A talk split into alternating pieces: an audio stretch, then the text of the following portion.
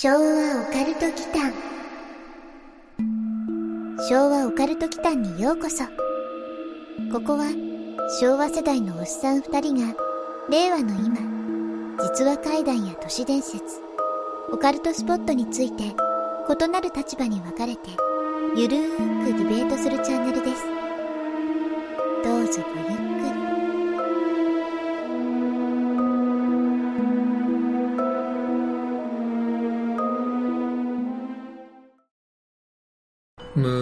ファコチピオスニダ何？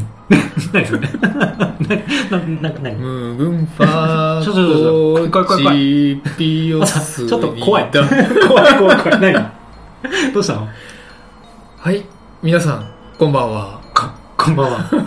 昭和オカルト祈間のマサスムニダえ、え、やすくんこと、やすすむりだ。わかんない韓国から？うんああスムニダって言ってるもんね、うんこれ今ねはい。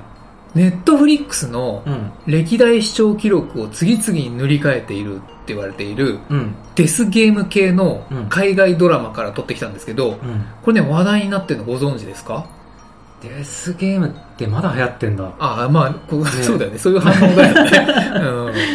一時期さ、うん漫画原作のデスゲーム系めっちゃ多かったようん、めっねち。ゃ多かったね。カイジとかうん人狼とかを元にしたやつでしょ。ああ、人狼ゲームはね、うんなんかよく題材題材になってたよね。うん、題材になってましたよね。うんそのね、カイジのワンシーンをこう思い出す人も結構多いらしいんですけど、うんこれね、韓国のドラマで、うん。イカゲームっていうドラマなんですよ。イカゲーム。うん。なんか名前は聞いたことあるような、うんそういう名前のゲームが実際に実在するんですかね。まあ、そのタイトルのイカゲームに関しては、ドラマの最初の方にルールの説明があってね。地面にチョークとかで白線を引く陣地遊びみたいなね、子供の頃の遊びらしいんですよ。韓国のね。はいはい。で、その引かれた線がイカみたいに見えることから、イカゲームって呼ばれてるそうですよ。で、まあこれはね、カイジとかではまたそういうのはなかったから、ちょっと違うんですよね。うーうん、藤原くんが出てる方でしょ？ドラマの方でしょ、まあ、漫画でもそうだけど、うん。こう子供の遊びっていう意味ではちょっと違うかなって思うんですよね。ちょっと違うかな。うん。韓国の子供の遊びってことね。そうそうそうそう。まあ我々はね、聞いたことないからね。うん、ないですね。動画とかででっかい少女がお木でだるまさんが転んでやってる不思議なロボットの映像もなんかよくリコメンドされてるんだけど。リコメンドされてきた？うん。?TikTok とかで？うん。ああれもしかしてイカゲームですあ、かそう、それ、まさにそれ。でも、ドラマとしてのイカゲームがそれであってう、んうん。あれは、だるまさんが転んだなんですよ。あー あの、イカゲームはあれではないんだけどそうそうそうそうねドラマとしてはそれで合ってる。合ってる？合ってる。うん。あじゃあ見てますね。そこのリコメンドされてきたやつね。そうね15秒ぐらいの見たってことでしょ？見ました見ました。あの、不気味なやつでしょ？ね、あの人形がね。うん。あれがね、今、あの、韓国の商業施設とかに普通に実際にあるらしくって、はらそれがいろんな人が投稿してるんだと思うんですけど、まあ、うんまさにそうなんですよ。うーんそれはね、ちなみにイカゲームではね、最初のゲーム。うん。韓国版のだるまさんが転んだなんですよ。ちなみにね、韓国語では、うん。まあ、ここでちょっと伏線回収しちゃうんだけど、うん。ムグンファコチピオスニダ。うんって言ってんすよなるほど。うん。その歌だった。だるまさんが転んだの、そうそうそうそう。ね、掛け声だった、。そういうことですす、そういうことです。ちなみに意味は、これ、うんだるまさんが転んだではないんですよ。あ違うんだうん。韓国の方では、これ、ただ数えてるだけではなくって、うんムクゲの花が咲きましたっていう意味なんですって。掛け声って感じだね。そうそうそう。んこれね、TikTok でね、ほんといっぱい出てくるんでね。うん。なんかもうね、呪文のように頭に残っちゃってね、残っこびりついてね、なんか何もないところからねうん、ムーグンファーってこう聞こえてくるようなね、あうん、なっちゃいますな。ーなるほど、うんそういうのは別にどうでもいいわけだ。まあ、掛け声ってことだから、うん。ムクゲの花が咲きましたっけ？うん、そうそうそうそう。まあ、だるまさんが転ばなくてもいいわけです。転ばなくてもいいわけだよね。うん別に何でもいいわけだよね。そうそうそう。よく考えると本当にだるまさんが転ぶってどういうことだろうっていうのも思いました、ね。ああ、なんか哲学的なことを言う。そうですね。うんだるまってさ、転ばないからだるまだよね。あ、物理的だった。そうそうだね。そういうことだね。あそっちか。そっちだよああなるほど。そう。うん物理的なことでね。うん。語呂が良ければいいのかな。語呂だね。うんん、掛け声としてはね。そうですね。で、なんでそのドラマが話題になってるんですか？よくあるデスゲームなんでしょああ、まあね、ネタバレはね、ちょっと避けようかなと思うんですけど、まあ、うんそうなんですよ。ウォーキングデッドなんかと同じで、ゲームそのものというよりは、人間の脆い信頼関係とかね、あ裏切り、裏切られっていう、こうんう、トロトロトロトロしてるような、あ。うん。ちょっと怪獣っぽくなってるじゃない？うん、開示以上かもしれない。見切り方がすごい。見切り方。うんうん。まあね、あとはね、最終の勝ち上がりが一人なのか複数なのかが明かされないまま進行するんですよ。ああ、もやもやした感じで進むんだ。うなんかね、そこ誰もなんで聞かないんだろうと思うんだけど、まあ、うん構成上仕方ないのかもしれないですけど、はいはい。まあ、絶望にね、それが陥っていく様子が見応えがある感じですかね。うん勝ち上がりが一人なのか複数なのかわからないままっていうのはかなりのストレスでしょうね。うん。でもまあ、人が人を裏切るってのは社会人ならば、うん。大小あれど経験することですからね。まあまあね、それはまあうん僕も裏切られたなっていうのはね、うん。まああんまり考えないようにはしてるけど、うんまあ結果的にね、そうだったみたいなことは、それはね、社会で生きてりゃいろいろありますよね。ありますよね。うん。まあでもね、そんなレベルじゃないですよ。そのレベルじゃない。だってもう数秒後にね、確実な死が待ってる裏切りですからね。そっか。うん、なかなかね、人間のひどい、なんだろう、裏切りの醜さみたいな。醜さ、うん人の醜さみたいなのがね、よくね、表現されてると思いますよ、これは。あうーん。人狼みたいに、うん夜に狼役が殺しに行くような感じなんですか、あ、いや違いますよ、これ。銃殺。あ、もうね、あっさり、あっさり頭に銃突きつけて、ドンですよ。あっさりしてるあっさり、あっさり。うん別に超常的な現象も何もなくって、な。ないんだ、うん、人が人を殺すだけです。う んなんか逆にね、性の尊厳的なものをこうんうんうん。う憂う余裕もなくてちょっと怖いかもしれないあ、ですね。やすくんがね、それおっしゃる通りで、まさにね、そんな感じです。あうーん、同じ気分をね、いろんな映画でこれ味わうことができるんですけれども、はい。これね、僕が見て一番シンクロしたのはね、結構古いんですけど、うん。戦場のピアニストっていう映画で、うんうんナチスドイツの、うん、兵隊がこう地面に伏せてるね、うん。無抵抗のユダヤ人を作業のように撃ち殺していくシーンがあるんですけどそこをね、ちょっと彷彿とするというか思い出しましたね。シュピルマンのうん、あうんの映画ですね。うーん、そんな感じか、うん日本のドラマではなさそうだよね。なんかね、あの、あ倫理規定上難しいかもしれないですね、難しそうだよ日本はね。そこに何かを含めたりするからね、日本はね。なんかね、余計なものをね、うんうん含めるよね。そうそうそう日本はさ、なんかわかんないですよ。僕も日本のドラマは好きですよ。うん好きなやつはすごい好きなんですけど、うんデスゲーム系やるとさ、うん。なんか死んだはずの人が生きてたりとか、あー、わかる。あ わかるわかる。わかるあと、ね、なかなかこいつ倒れないなみたいなやつとかさ、あるね。あるじゃないですか。ううん。その死んだはずの人がね、うん後から実はあの時助かってたみたいなさ、うん男塾的な展開があるじゃない。そういうのがね、あのイカゲームの方は一切ないかな。あっさりしてんだね。あっさりしてるかな。あうーん。あとはね、役者がうん。すんげえいい演技するんですよ。ほう、いいね。うん。うん。主役のね、うん。ソン・ギフンっていう役名ね、うん。はね、ほんとね、これクズなんですよ。うん。まあ見ればわかるけど、うんほんとクズなんですよ。そうねうん 主役だけどね。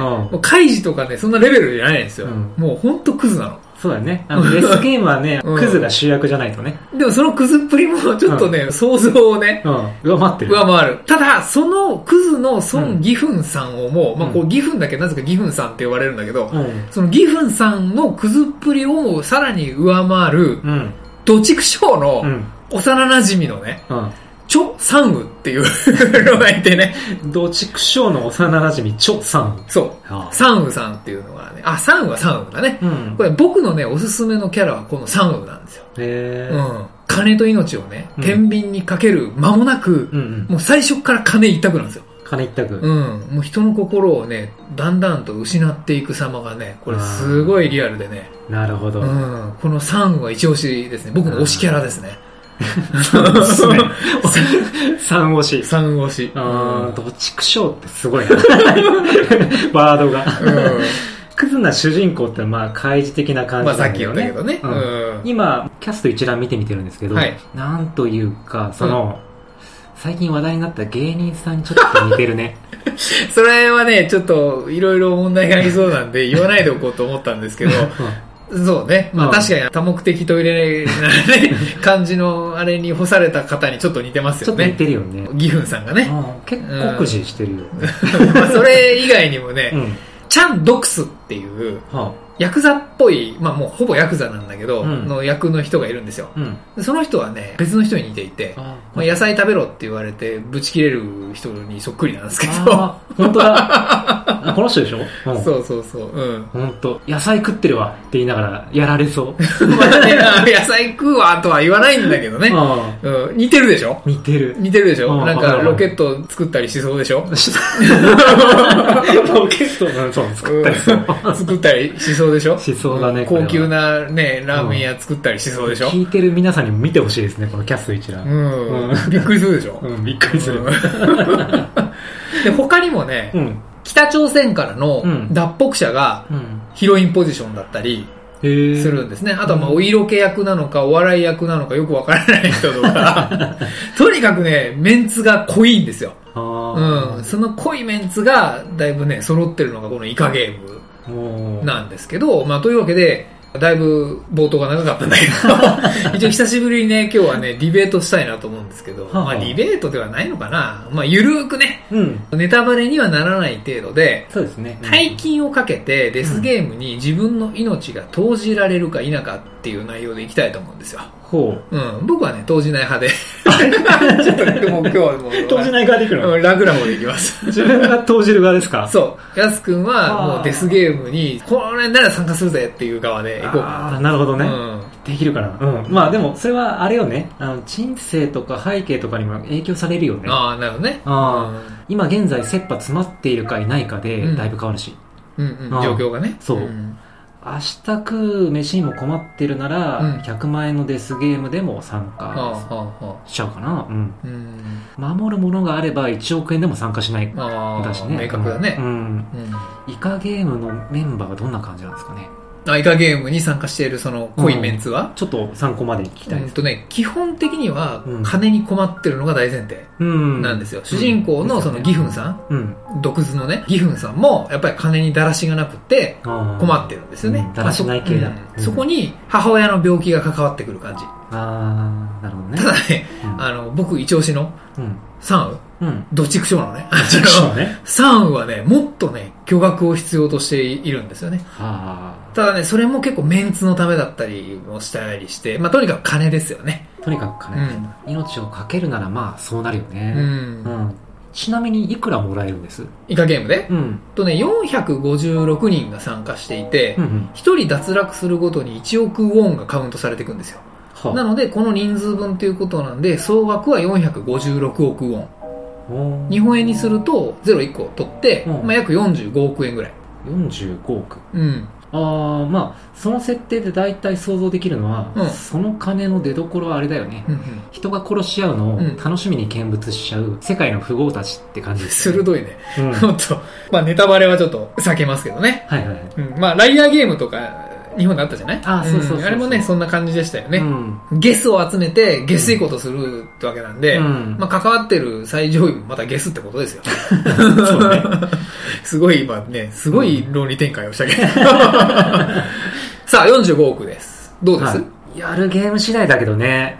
まずはその、だるまさんが転んだなんでしょ？そう。うん。うん特殊なルールとかってあるんですかね？これね、イカゲームのゲームの内容でディベートしちゃうとネタバレになっちゃいそうなので、うん。まあある程度にしたいなと思ってるんですよ。まあゲーム内容さらすぐやったら別にねと思うんだけど、うん。まあだるまさんが転んだの場合は制限時間以内にゴールラインにたどり着かない場合、うん。または、やすくんも TikTok かなんかで見たと思うんだけど、あの、不気味な少女のロボットあったでしょ、うんでっかいやつ。うんでかいね。うん。あのセンサーに動いたことがバレた場合に、その瞬間に銃殺されますね。厳しい。厳しいな思ったよりジェノサイド型だったね。そうだね。ジェノサイダーだね、あれね。あー最初の犠牲者をさ、見ちゃった後だと、うん。うん足がすくんだりしそうなんですよね。ああ、うんその実際に現場にいてってこと？そうそうそうそう。うんまあね、うん 目の前で誰が死んじゃうとね、そう。うん、ちょっとやっぱり、二の足踏んじゃうよね。二の足踏むかうん。まあそれ以外だと、はい。だるまさん転んだ以外ね、うん。まあお祭りの時とかの、まあ昭和のね、うんお祭りでは特に印象深かったんだけど、まあ屋台とかで型抜きだったの覚えてる？ああ、覚えてますよ。お菓子になってて食べられるやつなんだけど、うん。うん。まあそういう型抜きがゲームになってたりとか、うんあとすごい単純に、まあこれ言っても何のネタバレにもならないと思うんだけど、綱引きとかね。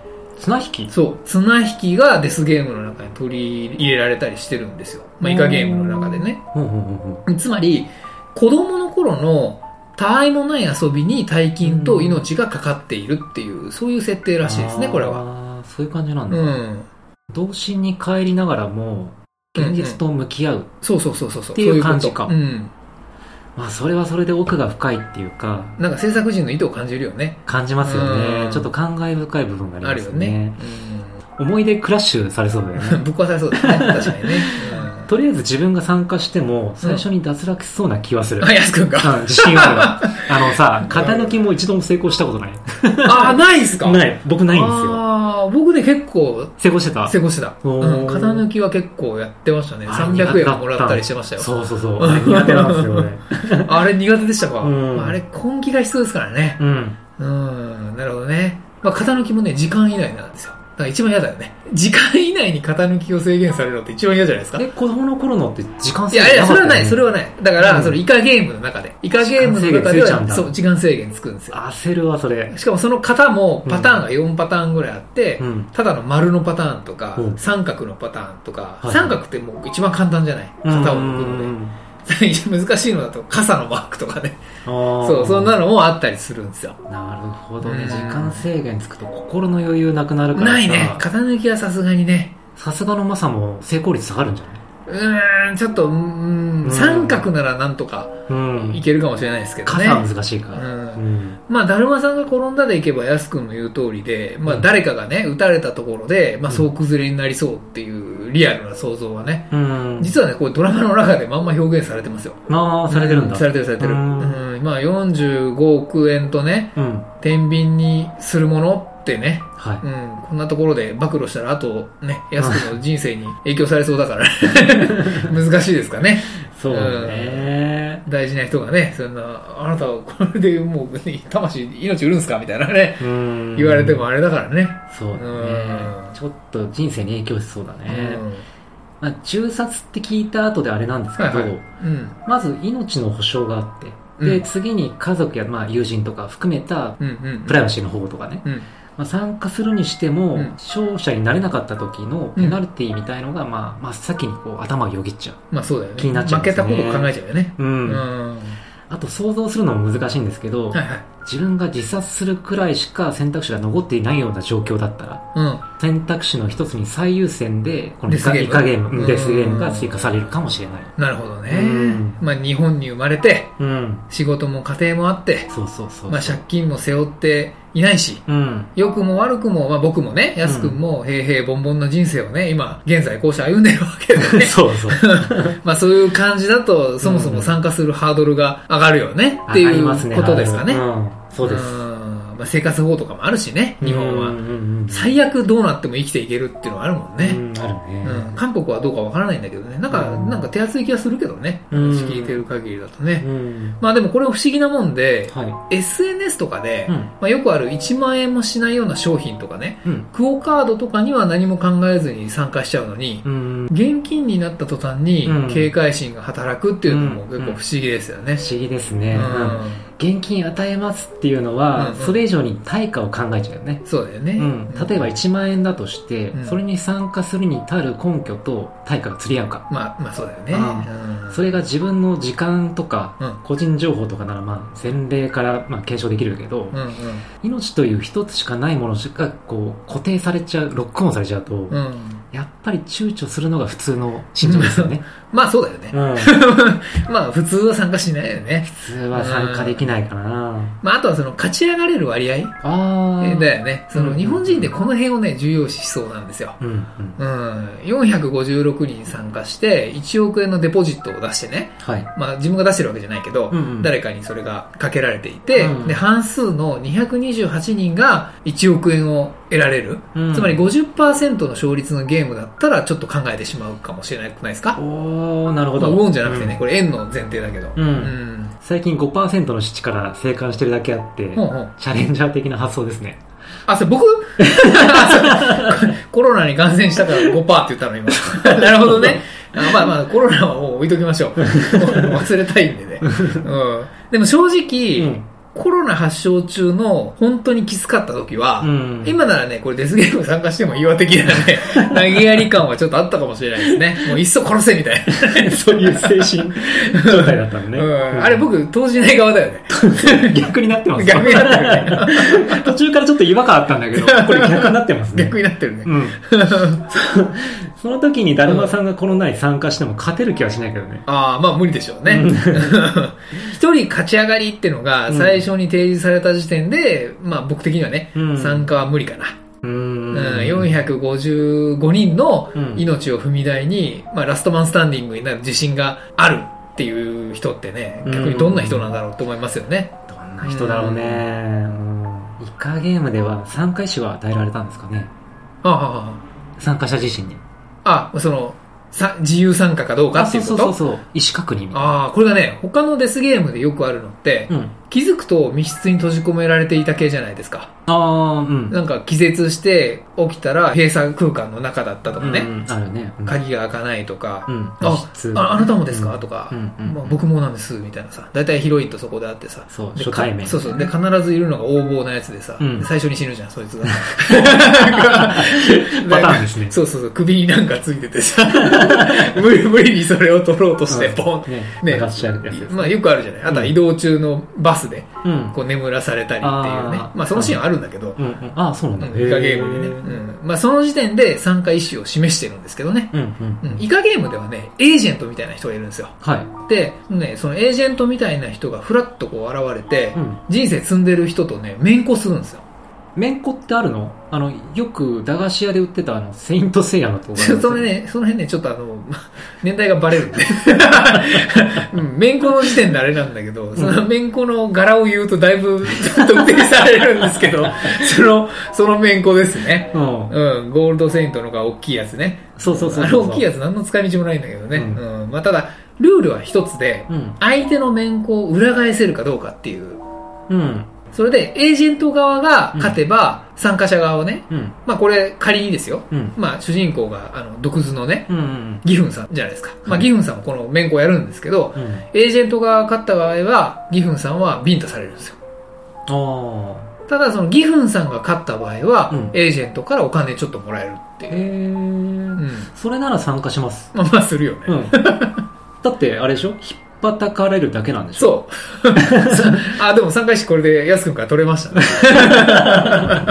うん。参加する参加する。うん。まあこれも伏線かもね。うんもっと大金が得たければ、連絡しろみたいなね。うーうんん。まあまさかビンタから命にはいかないだろうみたいなね。うん。うん普通思っちゃうね。うん。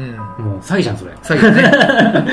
でも、そのめんこビンタだけなら、まあ、やりたいかな。おうそれぐらいならうん、かけれる。それぐらいだったら、だってね、勝てば金金叶えるし、ね、うん失うものないじゃない。まあね、うん。まあ人として大切な何かを失ってる気がするんだけどね。まあこれだけならありだよね。これだけならありですね。うん。まあ逆に、例えばね、負けた時に指一本ずつ折られるとかだったら、負けなければいいんですよ。負けなければいい。あうーん。それまさの誘導だね。勝ち負けに自分の努力が介入する余地がないよね、めんこって。あ確かにね。うん。置きっぱなしっていうかさ。そうだね。なので、負け要因に自分が関われないから、うんうんうんそのリスクは飲めないかな。ああ、まあね、その面子に何か再考できるかもしれないけどね。あー、なるほどねどど。っちもね。うん、できるかもしれないね。まあ日本の系だとね、なんかそれ細工しそうだよね。あー、ありそうねえ。えうん実はなんか裏に両面テープ貼ってましたみたいな。バレバレじゃんみたいな。すぐバレちゃう。なるほどね。なんかだんだんやすくんの考え方が分かってきました。うんうんつまり、リスクヘッジ的にうん。失うものが物理的になくって、うん。経済的にもね、うん精神的なダメージも自分の尺度次第で軽微なものだったら、うんうん1万円ぐらいの勝負なら乗るけど、はい。それ以上の金額だと追うリスクを懸念して、絶対やらないっていう鉄の意志を感じますね。その通りですね。うん。家族が人質に取られていたりしたら別だけど。はいはいはい。うん。あとは、現代日本だと食うに困る状態っていうのが、う本当そこの底まで落ちないとないじゃない。ん。ないですね。うんさっきも言ったけどね。そう、行政のね、サポートもあるって言ってましたしセーフティね。ーネットもね、結構あるからね。生ポもあるしね。生ぽ言うな。セーフティーネットがまあ充実している国だと、やっぱりうん命かけるまではいかないよね。まあ、現実にね、うん。デスゲームじゃないけど、うん。まあそういう切羽詰まった人がね、うん。ベーリング界のカニ漁に行かされるとかね、こうリアルなデスがかかった、デッドアライブな、あれは実際あるわけではあるんだけどね。あうん。まああれはホストというかゲームマスターがいないしね、うん立派な仕事ですからね。ーうん。うん。いマグロ漁船もそうです。そうそうそう。一興として自分の命を誰かの楽しみに使われるっていうのがプライド的にも嫌なんだろうね、日本人はね。うん。だね。うん。なぜ自分がそれをって思っちゃうし。ああ、なるほど。うん。その手のデスゲームの非現実感は、うんうんうん。その辺をうまく表現しているところにあるんじゃないかな。ああ。うん。できれば運営側に回りたいな。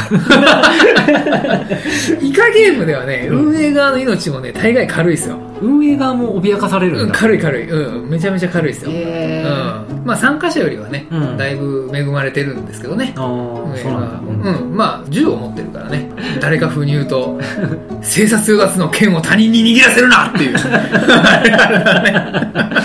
半々羽織の人だね。半々羽織の人だね。あ、じゃあ、やすくんあれ、運営側なら参加するってこと？うん。うん細かい状況生殺与奪の剣を握りたいわけだね。握りたいね。どっちかというとそっちかな。なるほど。うんじゃあ、あれですねうん。やすくんは参加ってことだね。運営側で参加運し営側で参加するってことだね。て。まだ見てないけどね。うんじゃあ、僕の誘導は成功したってことだね。うんうんちょっと怖いな 内容気になってきたわまあ、イカゲーム一回見るといいですよ。はうん運営側もね、だいぶきつそうな感じはするんでね。なるほど。うんというわけで、はい。えっ、と、今日のシャレコア朗読なんですけれども、うんちょっとイカゲームに関連するかもなーみたいな内容でいきたいと思いますんで、はいはい。はい、よろしくお願いします。はーい。昭和オカルト祈間シャレコは死を伴うだるまさんが転んだ。親父の墓参りを済ませて自分のアパートに帰ってきたのは夜の8時頃だった。玄関を開けるとテレビがつけっぱなしになっているのが音と光で分かった。しまったな、と思いながら電気をつけテレビを消す。部屋が無音になった途端、背後に嫌な気配がし始めた。産毛をかすかに触れていくような意地の悪い感触だった。ゆっくり振り返ると部屋の隅に壁に向かって立っている男がいた。何をするでもなく、ただ壁に向かって立ち尽くしている。後ろ髪は肩よりも長く垂れ、身につけているのは小汚いタンクトップとトランクスだけだった。部屋から出なければ。しかし、部屋を出るには男の横を通り過ぎなければならない。近づくとこちらに何かしてくるのではないかと思うと足がすくんで動けなくなった。手探りでカバンから携帯を取り出し、警察に通報しようとした。しかし、そこで私は固まった。男が少し向きを変えていた。音も出してはいけないのだ。私は何人かの友人にメールを送り、助けを求めた。しかし、返事はどれだけ待っても来なかった。しばらく無音の硬直に耐えていると、突然、だるまさんが転んだ。男の方からかすれた声で聞こえた。その時、隣の部屋の住人が帰ってくる足音が聞こえた。いっそ大声で助けを呼ぼう。そう思った瞬間、男の向きがまた少し変わった。住人の足音に合わせて、ズズズ、ズズズと回転する。男の正面がいよいよ私に向いた。男の顔は垂れた前髪でほとんど隠れ、鼻先と口が露出している。ニタニタと笑いながら、男はさらに向きを変える。やがて、男は動きを止めた。壁に向いていた。隣の部屋の方向だ。瞬間、男が、タミヤさん動いた、叫び、壁に溶け込むように走っていった。それきり男は消えた。翌日、昨夜の疲れもあり、仕事を早めに切り上げて夕方帰宅すると、アパートに警察と救急が来ていた。なんとなく予想ができた。隣の部屋の住人が死んだらしい。死亡推定時刻が昨夜の9時頃で、何か知らないか警察に尋ねられた。さすがに男の話は信じてもらえない。私は特に何もと答えておいた。警察は同様にアパート住人に聞き込みをすると引き上げていった。あの男は私が墓参りから何か連れてきてしまったものなのだろうか。それとも虫の知らせのようなものなのだろうか。警察が来て物事を淡々と処理している事実に触れ、なんだか昨夜のことが不思議な出来事程度に思えてきた。しかし、何も終わっていなかった。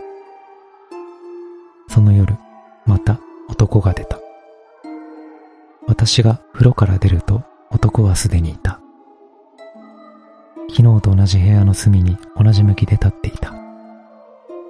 相変わらず後ろ姿には不潔な雰囲気が漂う。音を立てないように慎重に服を着て、一人掛けの椅子に腰掛けた。男をしばらく観察した。だが、やはり昨日と何ら変わらない。恐怖心がすっかり麻痺してしまった私は、試しに物音を立ててみることにした。椅子の音をかかとで軽く叩く。すると、男はズズズと回転する。動きはすぐに止まり、再び静寂になる。なるほど、これならば、注意を払えば恐れることはなさそうだ。要は、大きな音を出さなければいいのだ。だるまさんが転んだ。アパートはすっかり静かになった。昭和オカルト期間。はい、朗読ありがとうございました。はい。うん、なるほどね。うん。これ、星新一のさ、ショートシリーズみたいな終わり方なんですけど、うん、世にも奇妙とかになりそうな感じなんですけどね。うん、今回結構ぴったりな話でしたね。うんうんうん。うん見返りのないだるまさんが転んだは余計にやりたくないね。うん、これ見返りなんもないよね。お金ももらえないしね。そう。うん、デスゲームなのにね。ね、うん、デスゲームで見返りないってどういうことみたいな。うんね、これ要するにアパートの人が全員やられたってことだよね。やられてますね、これ。これ理不尽系だね、これは。デスゲーム系ではなくてね。うんうん、なんか呪いを解く方法を解明したと思ったら違ったみたいな終わり方にちょっと近いよね。リリングとかもそうだったじゃないですか。ああ、そうね。近いっすね。だるまさんが転んだって確かタッチして何か言えば勝ちだけど、はいはいはいはいはいはい、うん、これ実際それやったらどうなるのかね。ね、どうなるんでしょうね。うん、まあ、イカゲームでは、ラインを超えるだけでもう別に、そこで終わりなんですよ。そこで勝ちなんですけど、この場合はね、うん、ね、だるまさんが転んだって鬼役の幽霊がね、うん、振り向いて、そのままになってる気がする。普通はリセットするじゃん。また、ね、転んだって言って、そうそうまた戻るじゃない、でもなんかこの話そのまんまなね、気がしません？そう、こっち一回向いた瞬間からずっと動いちゃダメとか、無理ゲーすぎ無理ゲーだね。だいぶ無理ゲーだよね。もう一回だけじゃん。初見殺しだね。初見殺しのことがあるね、これはね。時を戻さないと勝てないやつだね。時を戻す。これ、勝ちようがないな。これ、厳しいですね。うん、まあこれね、別に実話じゃないだろうけど、だってこれ誰も語れる人がいなくなっちゃうから。そうだよね。ただまあこれ理不尽系だね。うん。うん、これはイカゲームに入ってくると、ちょっと勝ち残れる人が出てこないんじゃないかな。うんなんかね、イカゲーム自体は白線を引いて陣地取りだっていうんで、まあ最初の今日の本題に戻っちゃうんだけど、うん、まあ我々にはね、日本人にはあんまり馴染みはないんですよ。うん、うん、ちょっとね、泥系とかに近いかも。覚えてる？なんか地域によっては軽泥っていうらしいんですけど、僕ら埼玉では泥系だったじゃん。泥系だね。なぜか泥の方が先に来てたじゃん。これ何なんですかね？もしかしたら民度関係あるのかもしれないですね。埼玉県の某 T 市は民度が低いから。マジか。だから泥が先に来るじゃないですか。関東、関西の違いかもしれないね。そうなのかな、マックとマクドみたいな。向こうにもあんのかね？泥系。あありそうじゃない？警察と泥棒にチームが分かれて、うん。っていうやつだよね。うん、そうそうそう。あれも結構終わりがないゲームではあったけどね、うん捕まった人をタッチすればまた解放されるみたいなやつがあったから、結構ルール的にはなかなか終わんないものではあったんだけどね。あれ体力的にきついよね。きつい、きつい。今できなくない？今やってる子供を見ないよね。確かに見ない。まあ団地がそもそも近所にいないから、あれなんだけど、もしかしたらやってんのかもしれないですけどね。うん今だったらでもみんなもう、あテレビゲームっていうとなんかおっさん臭いからあれだけど、FPS とかやってんじゃない ?FPS がもうほぼ泥系に近いじゃない？うんチームに分かれて。そうだね。うん、まあ殺し合いだけどね、あれは。うんうんうんうんまあそういう意味で韓国のドラマもそうなんだけど、ちょっとその子供の頃の遊びっていうのにね、まあはいこれ以外にもね、ビー玉とかもあるんだよ。ああ、うんいいね。うん、ただビー玉の使い方が多分日本とはちょっと違う気がするんだけど、うんまあそういう子供の頃の遊びをデスゲームに用いてるっていうのがあって、うん。まあちょっと懐かしいなみたいなのも結構感じたんですよね。いいね。うん、うんまあだからっていうのはなんだけども、お年を召した方がそれに精通してたりとかね、うん。お年を召した方の方が、あ、このゲーム知ってるよみたいなね、なるほど。そういうシーンもあったりするんですよ。うんだから今のその現代社会のね、うんうんテレビゲームとかソシャゲとかに行きがちな子供たちへのね、うんアンチテーゼというか、うんまあ、そういうものをもしかしたらあるかもしれないなと思ってね。なるほどね。まあこのシャレコアとはまた違うけどね、これはもう完全に理不尽系だから、うん。確実の死が待ってるからね。うん、デスゲームじゃないからね。デスだから。まあでもこれやってる我々と、うん。リスナーの方はね、昭和少なくとも絡んでるから、うんもしかしたら勝率高いかもしれない。昭和のゲームだったらね、うんうん、なんかね、まあ僕もどっちかっていうと、めんこだけで終わらせるから。その後は自由意志なんでね。うんまあ、もしはいエージェントが目の前に来たら、はい。うん、ちょっと考えてみましょう。とりあえずめんこだけ。そうですね。めんこだけやらせてめんこだけやらせてくださいうん顔がすごい腫れて終わると思うけど。う んエージェントめっちゃ強いな。めっちゃ強いよ。はい。じゃあ今日はこんなところで。はい。はい。ありがとうございました。ありがとうございました。最後までお聞きくださり、ありがとうございました。チャンネル登録もよろしくお願いしますね。